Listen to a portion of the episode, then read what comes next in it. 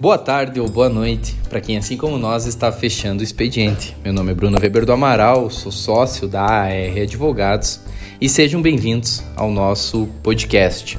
Hoje eu estou aqui com a doutora Tainá, com o doutor William, para falar sobre o polêmico projeto de lei que altera a lei de improbidade administrativa.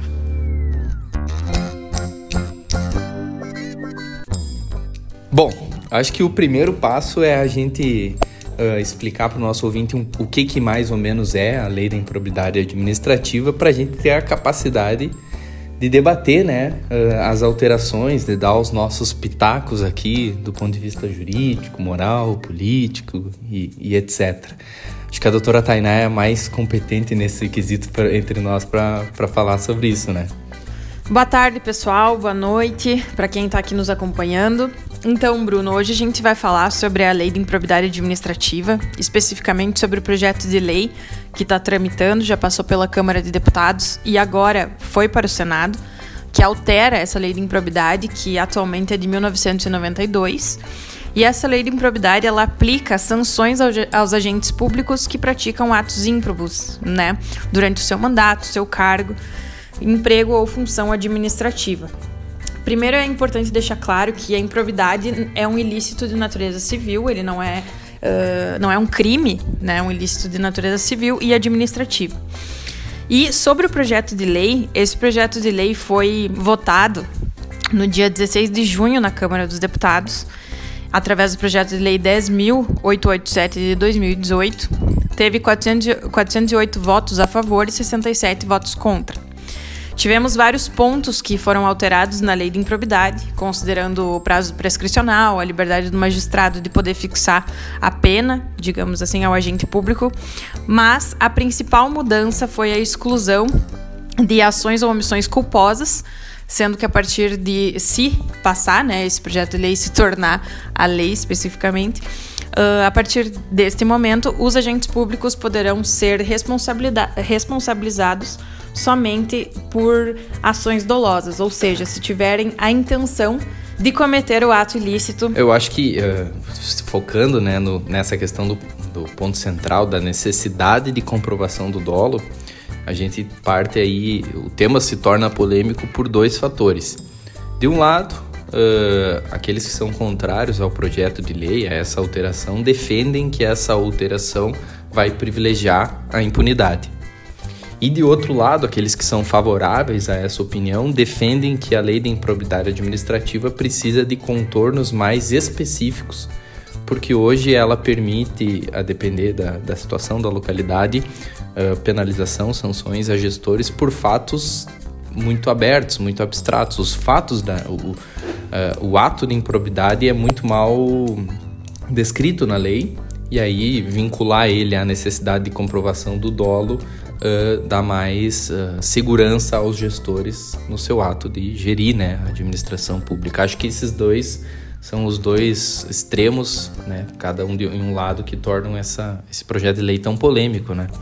Exatamente, Bruno. Uh, me parece que os artigos que elencam as ações, as condutas que, que, que, geram a improbidade administrativa, as, as condutas ímprobas, ele realmente é um, uh, são alguns artigos bem amplos, né? então deixam o, a aplicação da lei uh, bem de, de, maneira bem, bem ampla e, e uh, é possível enquadrar diversas condutas nesses artigos. Acaba sendo muito subjetivo, né? Acaba sendo subjetivo.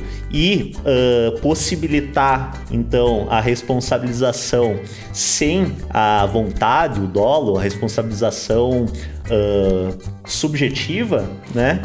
só por um, um aspecto aí de, de culpa, de de negligência, de imprudência, né? Que são, uh, inclusive, são uh, aspectos de direito civil, de responsabilidade civil, né? A Thay bem disse que a, a, a lei da improbidade ela tem as penalidades, elas são de, de natureza civil.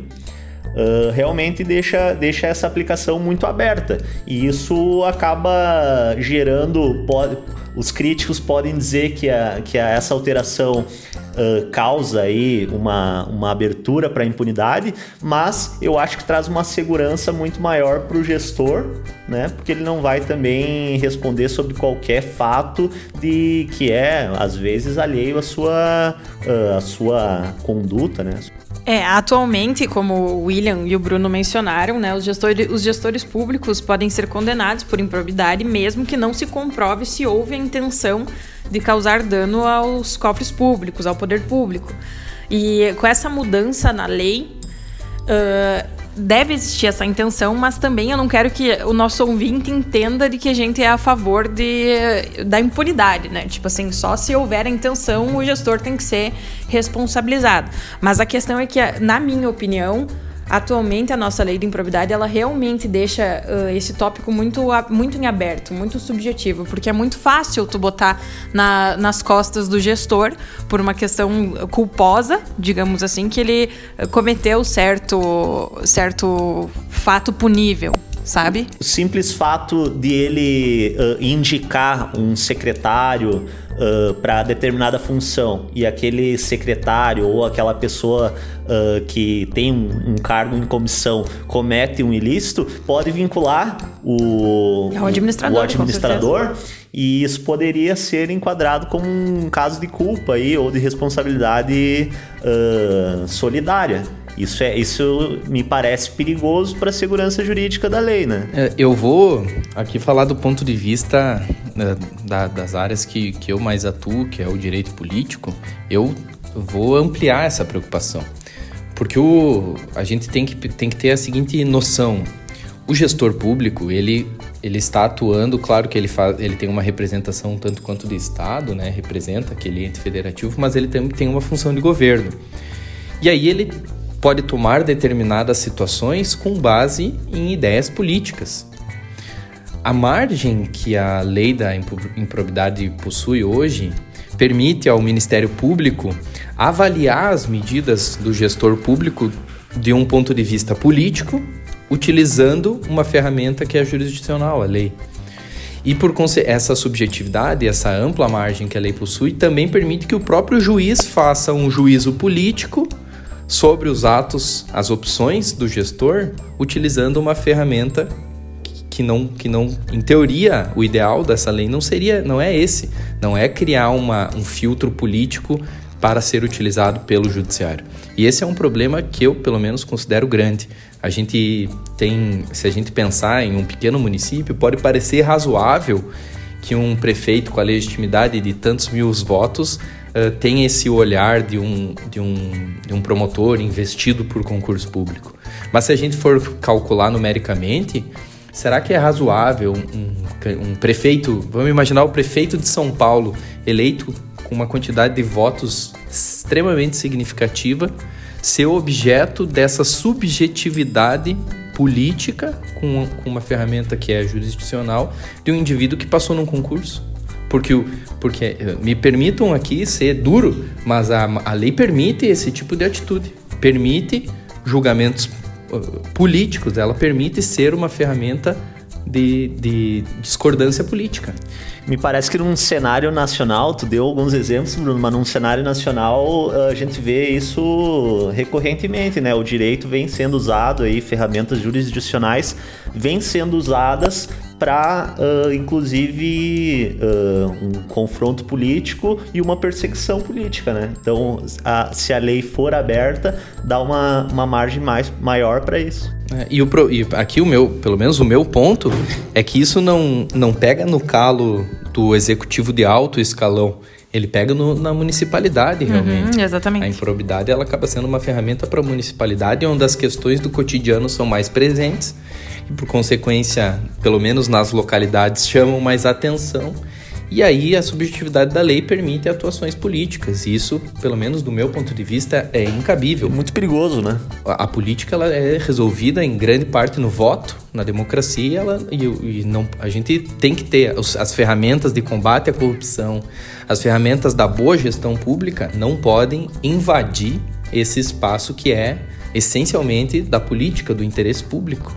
E isso, infelizmente, ocorre pela lei. Talvez o caminho para dar essa segurança ao gestor não seja o melhor, afastar a culpa, deixar necessariamente a comprovação do dolo.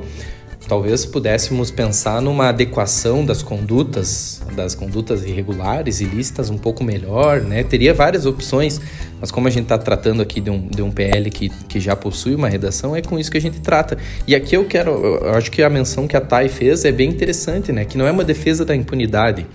Nós temos que levar em consideração que o, quando o Estado pretende aplicar uma sanção, pelo menos da monta permitida pela lei da improbidade, pensa, a improbidade pode impedir uma candidatura, um exercício de direitos fundamentais que pelo Até menos... isso que eu ia te falar, Bruno. Pelo projeto de lei, ocorre uma certa mudança na suspensão dos direitos políticos, né? Ele aumentou o rol de possibilidade dessa suspensão. E, inclusive, tu falou do Ministério hum. Público, hum. e o, o Ministério Público já se manifestou no sentido de que esse projeto de lei é um retrocesso né, as questões políticas. Então, realmente está dividindo bastante o, é. os comentários, tanto do, dos especialistas em direito administrativo quanto os de direito político, que eu acho que cada um tem a sua visão sobre o tema. É, eu acho que eu, eu acho muito importante que, que o Estado possua ferramentas, leis para proteger os seus cofres, para proteger os interesses de Estado, desde que não avance sobre a parcela que são interesses de governo, porque governos são eleitos por interesses de governo que se adequam a um interesse que é de Estado. E aí é, é uma questão já de teoria de teoria do direito, teoria do Estado, mas que para mim é, é tá no centro dessa, desse debate. E, e, voltando ao tema da impunidade, a comprovação do dolo, uh, bom, se aumentou o rol de sanção da, da, sanção seríssima que é a suspensão dos direitos políticos, eu não, eu não vou me opor ao Estado ter o dever de fazer uma boa prova.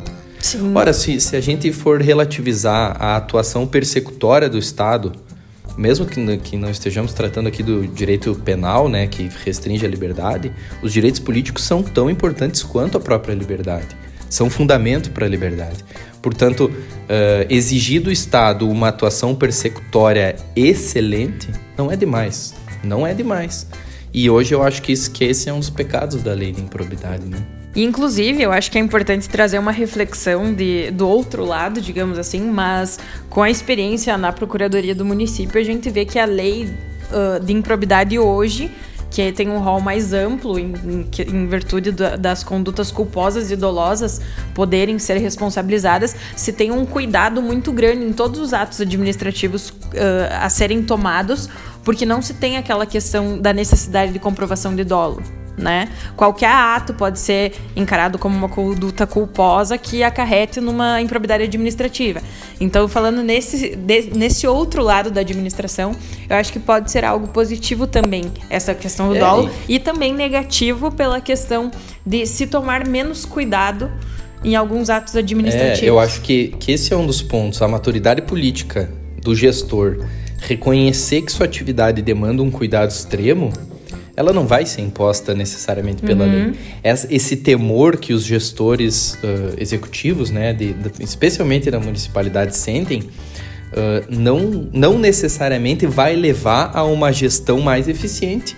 Ela pode simplesmente amarrar a gestão por medo, por temor, por falta de assessoria qualificada e não gerar frutos positivos, que em teoria é a ideia da lei, né? Bom, vamos privilegiar os, uma boa gestão. Mas a boa, a, a boa gestão ela, ela pode ser estimulada de outras formas e talvez o resultado pelo estímulo e não pela coação da lei seja mais benéfico, né, do ponto de vista da própria gestão.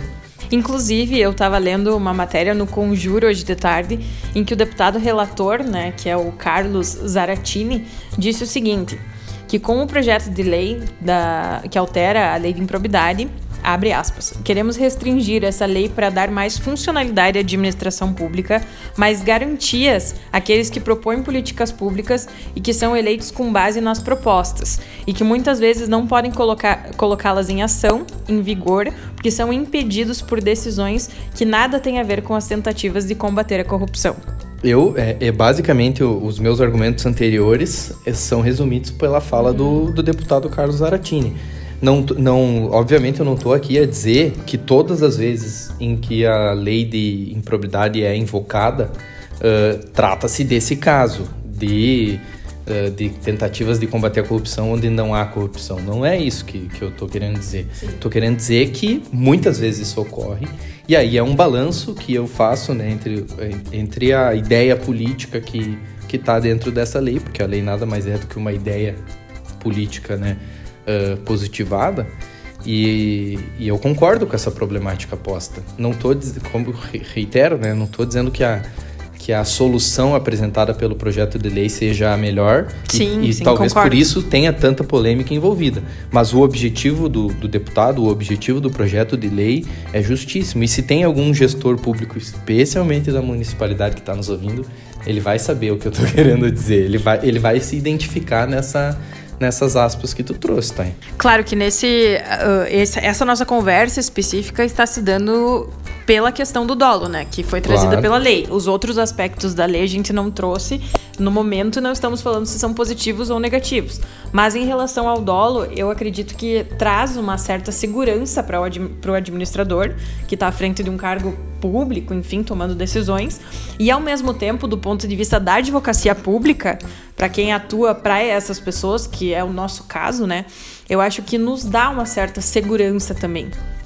Vamos, uh, deixa eu fazer uma provocação. A gente pe pegar esse mesmo debate e levar pro, pro, pro âmbito do direito penal. Eu, acho que esse paralelo é muito interessante para a gente provocar uma reflexão em quem nos, nos escuta. No direito penal, é óbvio que, que, que existem modalidades culposas. Em geral, aqueles que têm penas mais severas uh, possuem a, são na figura do dolo, ou seja, a intenção de cometer o delito. Porque se eu tenho a intenção de cometer um crime, a minha pena é mais, mais elevada, né? Se eu cometi por um descuido ou desleixo, ela é diminuída. Faz sentido. E a regra geral é o, o dolo, né? Então o, o delito culposo ele tem que estar uh, descrito no tipo penal a Ex possibilidade Exato. De Justamente porque aí o, o, legislador entendeu, bom, esse, essa situação particular permite uma penalização, mesmo que diminuta, né, mesmo que menor, em função do desleixo, da imperi, enfim. Perfeito. É, esse é o, essa é a lógica do, do, do direito penal que restringe a liberdade. Eu defendo que o direito político, de, por exemplo, pleitear um cargo público, participar da vida política, é tão importante quanto a liberdade, vocês, vocês sabem, né? Para mim, o direito político faz parte da própria liberdade.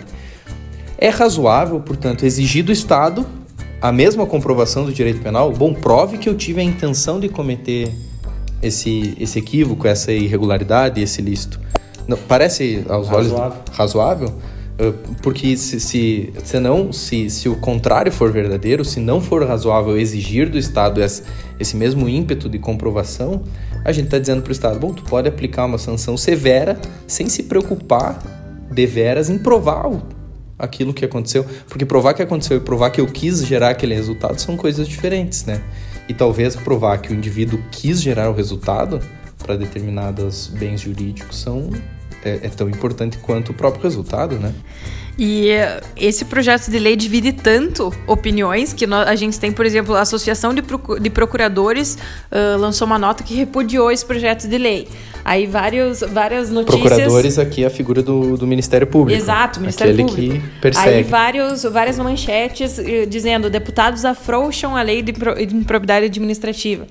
Então eu acho que realmente, dependendo do, do ângulo né, que se vê a situação, como eu falei para os nossos ouvintes, uh, se interpreta essa questão da impunidade. Tipo, estão afrouxando é. para não responsabilizar os agentes. É por isso que eu faço essa comparação com, com a questão do direito penal. Claro. Porque se a, a depender da modalidade, se a gente falar a, a partir de então é necessária a comprovação de dolo, não vai gerar tanto, talvez seja mais presente, né, no dia a dia e aí, por consequência, o paralelo seja interessante. Por isso que é tão importante a gente ter, uh, consumir conteúdos sérios e comprometidos com a Exatamente. verdade, assim como o podcast Fechando Expediente, né? com certeza. É que vai e, trazer e... várias, várias visões, várias interpretações de uma, de uma mesma legislação aí que está sendo debatida ainda, está sendo tá em votação. Claro. E mesmo uh, não somos os únicos que fazem isso, né? Mesmo aqueles que são contrários à alteração muitas pessoas têm debatido esse tema com, com a mesma verdade, o mesmo afinco que nós e os, os favoráveis também. E é assim que Não, é bom. É, é, bom assim o debate, né? Com Divide opiniões. Com o debate. Divide opiniões, dividiu opiniões entre nós, inclusive, no primeiro momento em que a gente deu uma olhada no projeto de lei. Mas acho que agora a gente tem que aguardar os próximos passos, ver quais as próximas alterações, se existirão alterações, se vai passar, se não vai passar. De qualquer forma, ainda está valendo, ainda está em vigência a nossa atual lei de improbidade administrativa. Com aplicações de sanções de maneira culposa. Culposa, exatamente. então fiquem de olho aí. fiquem de olho, vamos acompanhar esse projeto de lei e vamos trazendo novidades para vocês nas nossas redes sociais, né? Acho que a gente pode fazer um quiz ou um post falando inclusive sobre o projeto de lei. E é isso. Eu acho que esse é um bom tema para um episódio futuro. Explorar um pouquinho melhor a questão, o que, que é o dolo, o que, que é a culpa.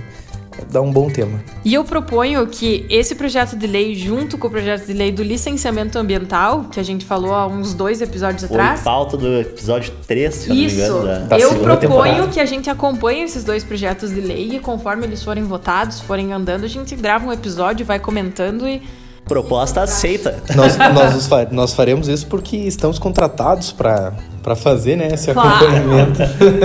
Então é isso aí, pessoal. Obrigada para quem nos acompanhou até agora. Espero que vocês tenham gostado. Se tem alguma dúvida sobre a lei de improbidade atual ou sobre o projeto de lei, mandem nas nossas redes sociais que a gente responde vocês.